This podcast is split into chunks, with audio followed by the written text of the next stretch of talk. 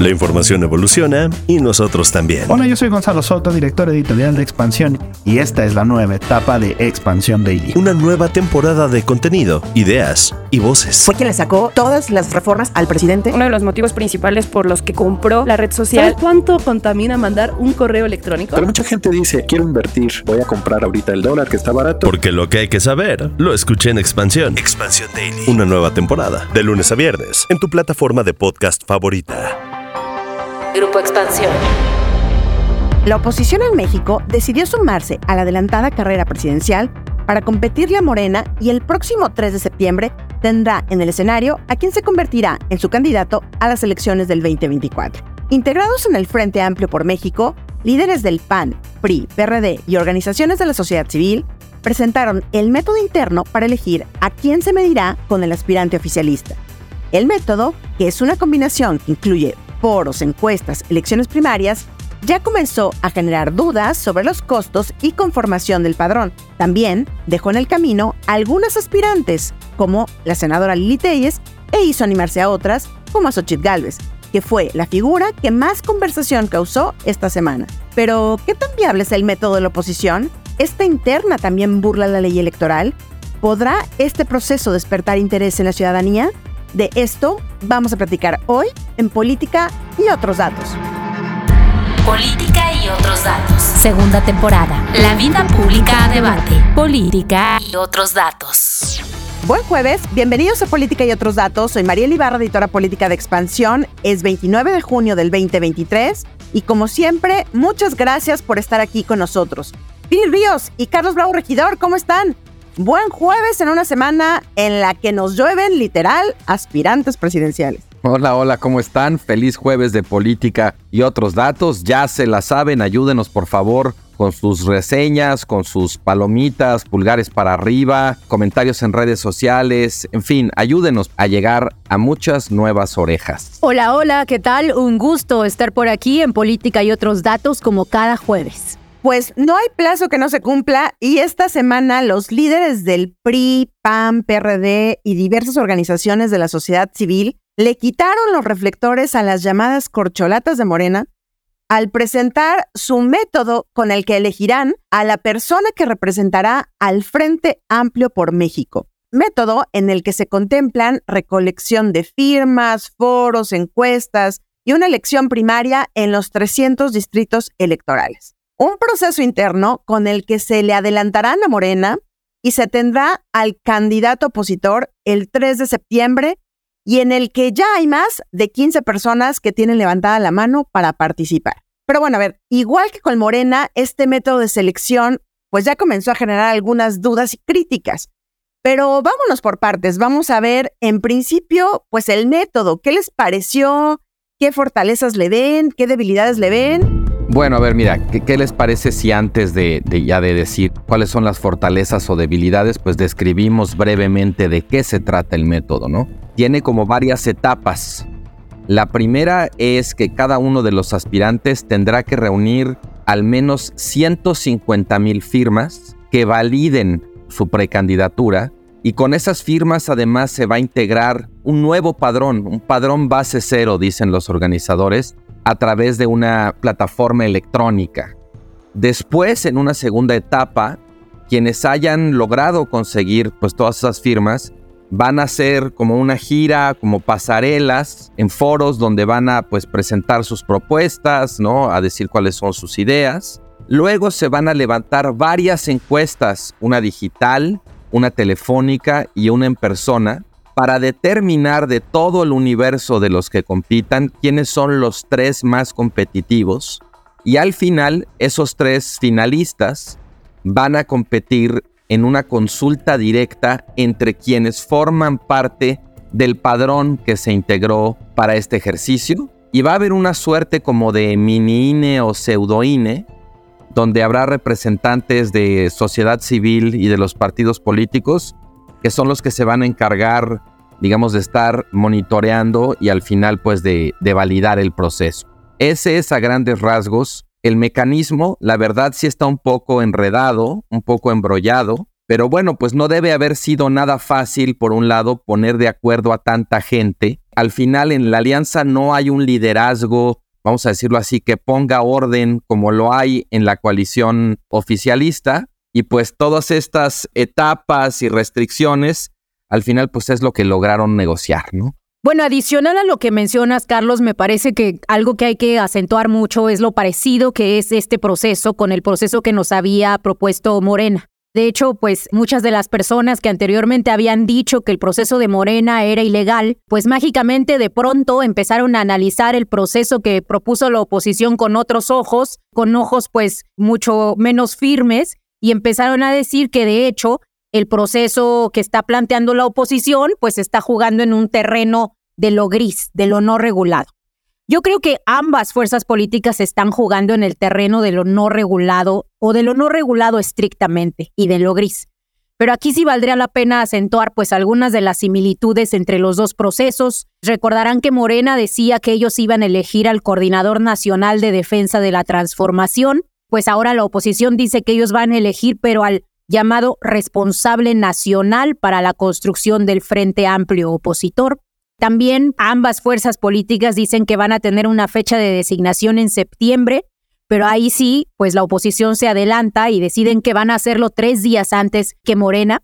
Ambos procesos también contienen una encuesta del lado de Morena, pues la encuesta es la principal forma de selección. Recordaremos que ellos tienen su encuesta hecha por el partido y luego algunas encuestas adicionales que le llaman e-, espejo. Y la oposición tiene, pues por un lado, una encuesta que va a valer, digamos, el 50% de la calificación.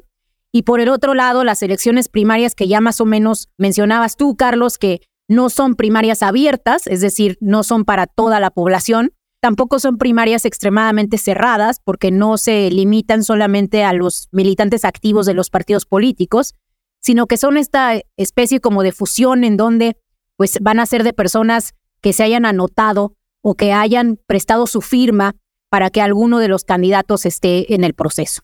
Creo que algo que vale la pena acentuar, y aquí hablando un poco del mini INE que mencionabas, Carlos, es que el mini INE original, es decir, un grupo de exconsejeros, exmagistrados y consejeros del Instituto Electoral del Distrito Federal habían sido llamados pues a crear estas reglas del juego o a que ellos propusieran las reglas del juego para la selección del candidato opositor, pero todos ellos ya renunciaron. De hecho, todos ellos que eran muy puristas en términos de lo legal, renunciaron y dijeron que lo que estaba haciendo va por México en este caso era tan o peor que lo que estaba haciendo Morena. Entonces, el, digamos que el nuevo consejo que se va a tener que seleccionar para que valide el proceso de selección del candidato de Va por México, pues va a tener que ser gente nueva porque la primera camada de la sociedad civil más purista ya se les echó para atrás.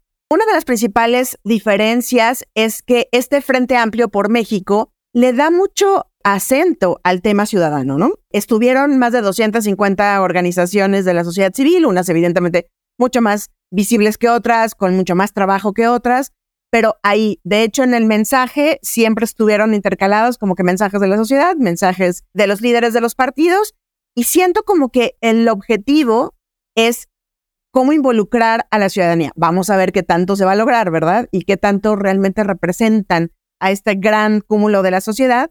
Y mientras el de Morena, creo, y por lo que nos dicen algunos expertos, es que está muy enfocado a buscar los acuerdos internos. O sea, el hecho de que todos confíen en la encuesta, entonces encuesta espejo, encuesta espejo, encuesta espejo, porque todo mundo desconfía de la encuesta.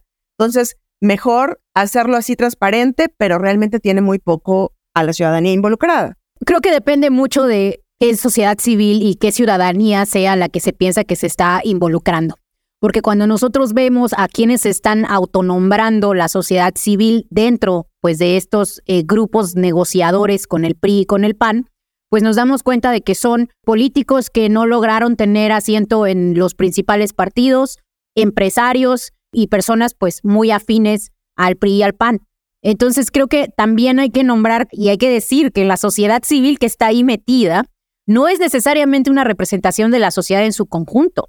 Es una sociedad muy particular, opositora y partidista.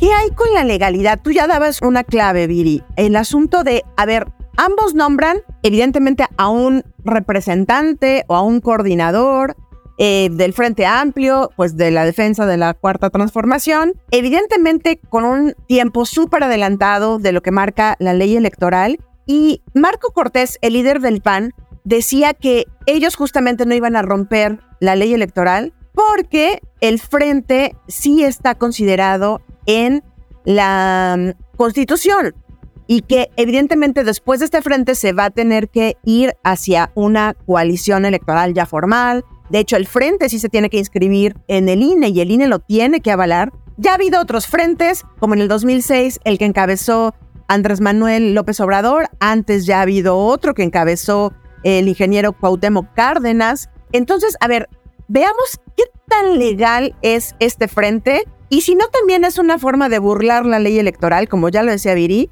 evidentemente jalando los tiempos y haciendo que no nombran al candidato cuando en realidad sí será el candidato. A ver, yo creo que aquí hay un hecho que pasó un poco desapercibido quizás, pero que es muy importante para entender los tiempos de esta maniobra de la, de la alianza opositora.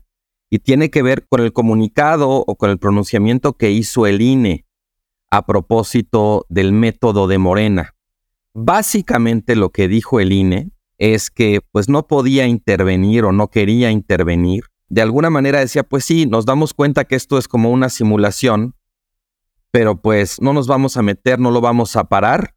Entonces más bien les vamos a pedir que pues si van a simular, simulen bien y usen los eufemismos correctamente para no meternos en problemas. Yo no había escuchado nada respecto a que la coalición opositora fuera ya a salir hasta después de ese anuncio del INE. Y creo que eso es importante porque de alguna manera cuando el árbitro dijo, ¿saben qué?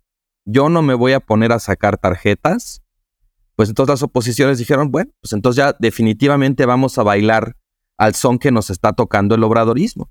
Y como decía Viri, pues también ahí de alguna manera cancelan la posibilidad de hacer una crítica respecto a la ilegalidad del proceso. Yo creo que ambos son igualmente cuestionables desde el punto de vista legal. Por un lado, por el tema del financiamiento y la fiscalización de lo que para todo efecto práctico son pre-campañas fuera del tiempo legal. Y eso sí, pues no hay manera de darle la vuelta. Y también, bueno, porque pues en la medida justamente en que se tienen que utilizar todos estos eufemismos para denominar la competencia, para cómo, cómo le vamos a decir al ganador para no decirle candidato, pues claramente ahí hay casi que una confesión de partes, de que obviamente están buscando una manera de darle la vuelta a la ley. Ahora, más allá de eso, que pues ya, ya se convirtió de alguna manera en, el, en la cancha, ¿no? Una cancha donde el árbitro, pues todo indica que va a ser muy laxo, Habrá que esperar a ver qué dice el Tribunal Electoral, si está en la misma tónica que el INE, que por lo demás, aunque nos guste o no nos guste, lo cierto es que era muy difícil que el INE se pusiera, digamos, a pelear con todos al mismo tiempo. Realmente el INE termina en una posición muy delicada, muy comprometedora. Yo creo que sí es interesante también otra diferencia que tiene que ver, por un lado, pues sí, con el papel que desempeña el liderazgo que hay en la coalición obradorista, y la falta de un liderazgo equivalente en la oposición. En el caso obradorista, además, pues se, va a hacer, se van a hacer encuestas. En el caso aliancista, pues lo que vemos es que habrá encuestas, pero también va a haber un padrón. Y pues sí, con todos los defectos y peligros que haya en la elaboración de un padrón, ya sabemos además que, bueno, existe esta figura nefasta de los famosos padroneros, ¿no? Que se dedican a inscribir gente y luego en fin, hay toda una dimensión ahí que tiene que ver como con ese vicio de la política mexicana, que es una forma quizás de clientelismo, con todo el tema de dónde va a pagar. Y al igual que en el caso de Morena, hay muchas cosas que están pendientes, que no están resueltas. En el caso de Morena, bueno, muy destacadamente, cómo va a ser la pregunta, por ejemplo, de la encuesta.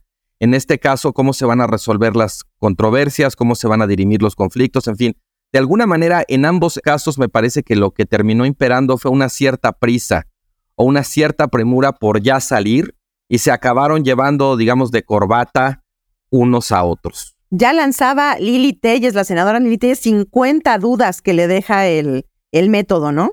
Y algunas, la verdad, de ellas muy, muy pertinentes, en donde hay muchos recovecos de qué va a pasar si uno gana una cosa pero pierde la otra. Entonces, Creo que todavía vamos a ver muchas configuraciones sobre este método. Y también no olvidar que hay un tercero en el juego. Un tercero que es Movimiento Ciudadano, que también ya alzó la mano y dijo, pues ustedes sigan burlando la ley, yo voy a seguir día con día metiendo quejas y quejas y quejas al INE. Y eso siento que le va a poner mucha presión, pues al propio INE y evidentemente al tribunal en algún momento, ¿no? No sé cómo lo ven ustedes. Mira, yo creo que la labor del INE va a ir muy enfocada en cuestiones de fiscalización. Como bien mencionábamos anteriormente, la realidad es que existe un área gris y un área legal en la cual se puede tener vida partidista, se puede crear un frente. Es decir, las fuerzas políticas sí están jugando de manera discrecional, pero no necesariamente ilegal. En donde sí me parece que va a haber aspectos evidentemente ilegales que van a tener que ser investigados es en la fiscalización. De hecho, si nosotros observamos, incluso ya hay candidatos que unos a otros están culpando de violar los límites del financiamiento, recordarás. Marcelo Ebrard y Claudia Sheinbaum. Y muy pronto lo vamos a empezar a ver también del lado opositor, porque la realidad es que la, la fuente del dinero no ha quedado clara en ninguno de los dos bandos. El Frente dijo que ellos también iban a financiar parte de las campañas y de los debates y de pues toda esta estructura de decisión que se va a crear eh, del lado de la alianza, eh, pero tampoco sabemos cuánto dinero se va a poner ahí.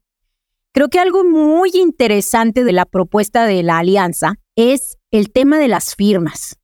Porque si bien es cierto que redujeron la recolección de firmas a 150 mil, para un candidato puramente ciudadano, digamos, que no tenga una alianza directa con los partidos, reunir 150 mil firmas es algo muy importante, es algo relativamente difícil. Recordaremos, por ejemplo, hace varios años cuando la sociedad civil intentó juntar las firmas para la ley 3 de 3. En ese entonces se solicitaba que para que la ley fuera discutida en el Congreso se tenían que juntar 300 mil firmas. Y fue una osadía, fue algo extremadamente difícil. Eh, de hecho, los organismos de la sociedad civil por sí solos no lo lograron, sino que tuvieron que recurrir a Coparmex, que es una estructura mucho más organizada para que los ayudara a conjuntar las firmas. Entonces, creo que el mecanismo que fija la alianza, a pesar de que parece que logra incluir a ciertos grupos de los que se llaman sociedad civil, pues en realidad fijó un candado muy importante que le da mucha ventaja a los partidos. El gran perdedor, sin embargo, me parece que es el PAN, porque si nosotros vemos qué partido realmente tiene capacidad de movilización, es el PRI. Entonces, el PAN, pues es un partido que se quedó como en medio, ¿no? Sin poder movilizar y sí teniendo que ceder ciertos espacios a los que se llaman sociedad civil. Fíjate, ya, ya Juan Ignacio Zavala y el senador Germán Martínez ponían el dedo en esa llaga y quiero traer aquí justamente algo que escribió Juan Ignacio Zavala porque él decía justo esto, que quien tenía la llave para poder entrar era quien tuviera más dinero. Y hace unos cálculos de que más o menos alguien que quiera participar, como son dos meses de competencia, digamos, para llegar a la, fase final, pero en realidad son 20 días para que puedas juntar las 150 mil firmas. Entonces, realmente para movilizar firmas a tu favor, o tienes que tener mucha lana, o tienes que ser, ya decía Carlos, dueño de padrones. O sea, es decir, gente que se movilice, te ponga y, y vamos a ver también ahí, lo que dicen es de que va a haber candados justamente para que, ya saben, no voten muertos, bueno, no se empadrone gente que ya murió o que haya dobles empadronamientos, pues todos esos vicios que ya conocemos, ¿no? Pero creo, Viri, Carlos, que ahí está el gran hoyo negro del método de la alianza. Mira, lo cierto es que le hemos dado mucho protagonismo al método y quizás eso nos ha distraído un poco de ver digamos, las condiciones objetivas con las que la alianza opositora llega ya a este proceso, la verdad son condiciones muy adversas. La alianza opositora la tiene realmente muy cuesta arriba en este proceso, porque bueno, el presidente, como decía, es un líder indisputado que tiene alta aprobación. En términos del balance de opinión, como dicen los encuestadores, digamos, las, opiniones positivas menos las negativas, el partido con el mejor balance de opinión es Morena. Los tres partidos de la alianza opositora están en negativos en ese balance.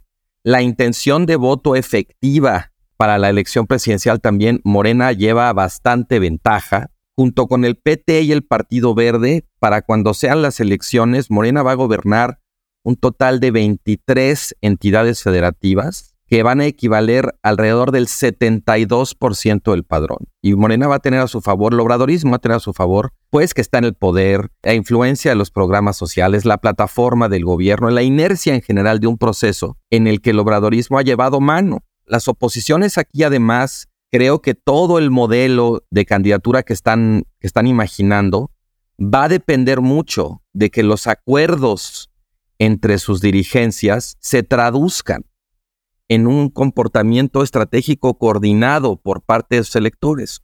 Un supuesto que es muy problemático. A veces la gente decide su voto de manera que no implica seguir u obedecer los acuerdos de sus dirigencias. Hay un montón además en la oposición de aspirantes. ¿no?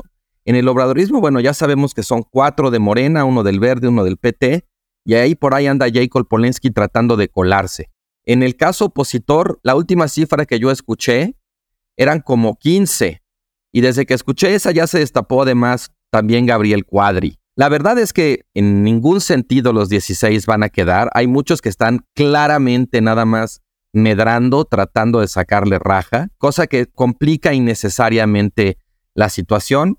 Y bueno, pues sí, lo cierto es que quien ha dado el campanazo es Xochitl Galvez. Creo que se está generando una corriente de opinión favorable para ella, porque es una candidata con carisma que tiene una historia de vida interesante y que tal vez, digamos, podría darle batalla a Claudia Sheinbaum si fuera ella la candidata del obradorismo, de un modo que difícilmente le podría dar cualquiera de los otros aspirantes. Ay, sí, Viri, a ver, ¿tú cómo ves a los, a los aspirantes, a todos los que han levantado la mano? Son muchísimos, evidentemente también el método está para filtrar en, la primer, en el primer momento a ver quién trae las 150 mil firmas y a partir de ahí hablamos.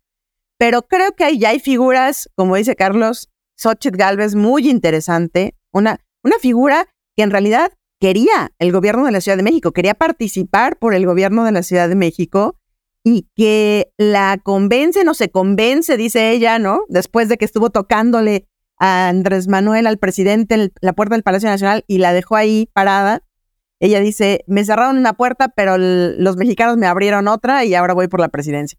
¿Cómo la ves? ¿Cómo ves a estos aspirantes, digamos, de cara a los que ya conocemos en Morena? Fíjense que no los veo tan contentos con el método. Cuando el método se anuncia, lo primero que sucede es que Mauricio Vila, el gobernador de Yucatán, eh, pues se baja de la contienda. Simplemente dice, pues yo así no le entro. Eh, Lili Telles, pues no se le ve tampoco muy contenta porque lo primero que hace no es levantar la mano y decir voy a juntar mis firmas, sino mandar un, pues este largo listado, Mariel, que ya nos contabas de 50 preguntas, muchas de las cuales pues hacen notar que ella simplemente no está de acuerdo con lo que está sucediendo o cree que la recolección de firmas no la favorece. La misma Xochitl Galvez incluso ha dicho que si no se permite la recolección de firmas digitales, ella muy probablemente no le entre a la presidencia porque ella no tiene capacidad para juntar firmas de manera física. Entonces, pues veremos ahí qué le contesta Marco Cortés porque aparentemente es algo que está en negociación, eh, pero tampoco pues la veo como que esté eh, muy puesta. Los que sí, sin duda, pues parecen estar muy satisfechos con este método son las personas que representan más a los intereses partidistas, Krill, muchos de los priistas, Incluso en el anuncio del método estaba pues ahí entre las primeras filas Murat de Oaxaca, quien pues claramente tiene toda la estructura clientelar para ganar. Entonces, pues me parece que la oposición también se encuentra en una disyuntiva, sobre todo porque los candidatos opositores son mucho más distintos entre sí mismos.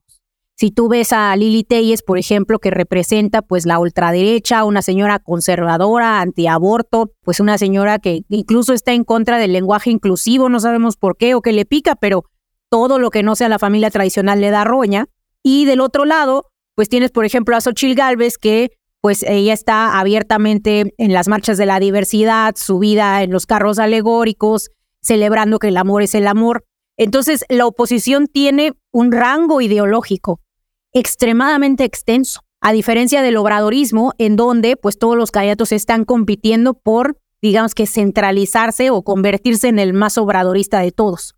Entonces, pues aquí esa es una diferencia fundamental. De hecho, yo pienso que el seguimiento a las candidaturas de la oposición va a ser más interesante, porque se van a ver muchísimas más diferencias de las que se pueden observar entre los candidatos de Morena, que ya sabemos qué es lo que quieren. Ellos quieren representar a la cuarta transformación. Es que yo creo respecto a este último punto que hacías, Viri, de alguna manera en el lado opositor va a terminar habiendo más competencia que en el lado oficialista. El método del obradorismo es un método muy controlado, muy cuidado, no los dejan debatir incluso y como dices, todos de alguna manera gravitan hacia el mismo punto, a ver quién es más obradorista. Del otro lado no existe eso. De hecho, el peligro del otro lado, al contrario, es cómo le vamos a hacer para acabar juntándonos cuando hay tantas fuerzas históricas que pueden separarlos, ¿no? Pero sí, al, al final puede ser que del lado opositor haya más competencia y que eso, bueno, pues no sabemos si va a ser para bien, en el sentido de que pueda generar interés y entusiasmo de parte de la ciudadanía, o para mal, que terminen como eh, fragmentados, peleados, sin poder resolver sus conflictos, ¿no? Pues vamos a ver la competencia que hay en el Frente Amplio, que será eh, muy interesante seguirlos y si lograrán, como dices tú, Carlos, generar interés, despertar chispa, lograrán quitarle reflectores a las corcholatas de Morena, al propio presidente. Tenemos dos meses para ver todo esto y pues mientras eso ocurre, aquí los seguiremos contando y muchísimas gracias por acompañarnos hasta el final del episodio. No olviden activar el botón de seguir, la campanita de notificaciones, ponerle cinco estrellas y compartir o comentar si este podcast les gustó. Déjenos sus comentarios y críticas en arroba expansión política, arroba Carlos Bravo arroba Virillón Bajo y arroba Mariel Ibarra F. Este podcast fue producido por Mónica Alfaro. Cuídense mucho, nos escuchamos en el próximo episodio. Bye bye. Toda la información, detalles y seguimiento de los personajes políticos de México y el mundo en política.expansión.mx. Me enteré en expansión. Política y otros datos es un podcast de expansión. Lucky Land Casino asking people what's the weirdest place you've gotten lucky? Lucky? In line at the deli, I guess? Aha, in my dentist's office. More than once, actually. Do I have to say? Yes, you do. In the car before my kids' PTA meeting. Really? Yes. Excuse me, what's the weirdest place you've gotten lucky? I never win and tell. Well, there you have it. You can get lucky anywhere playing at LuckyLandSlots.com. Play for free right now. Are you feeling lucky? No purchase necessary. Void where prohibited by law. 18 plus. Terms and conditions apply. See website for details.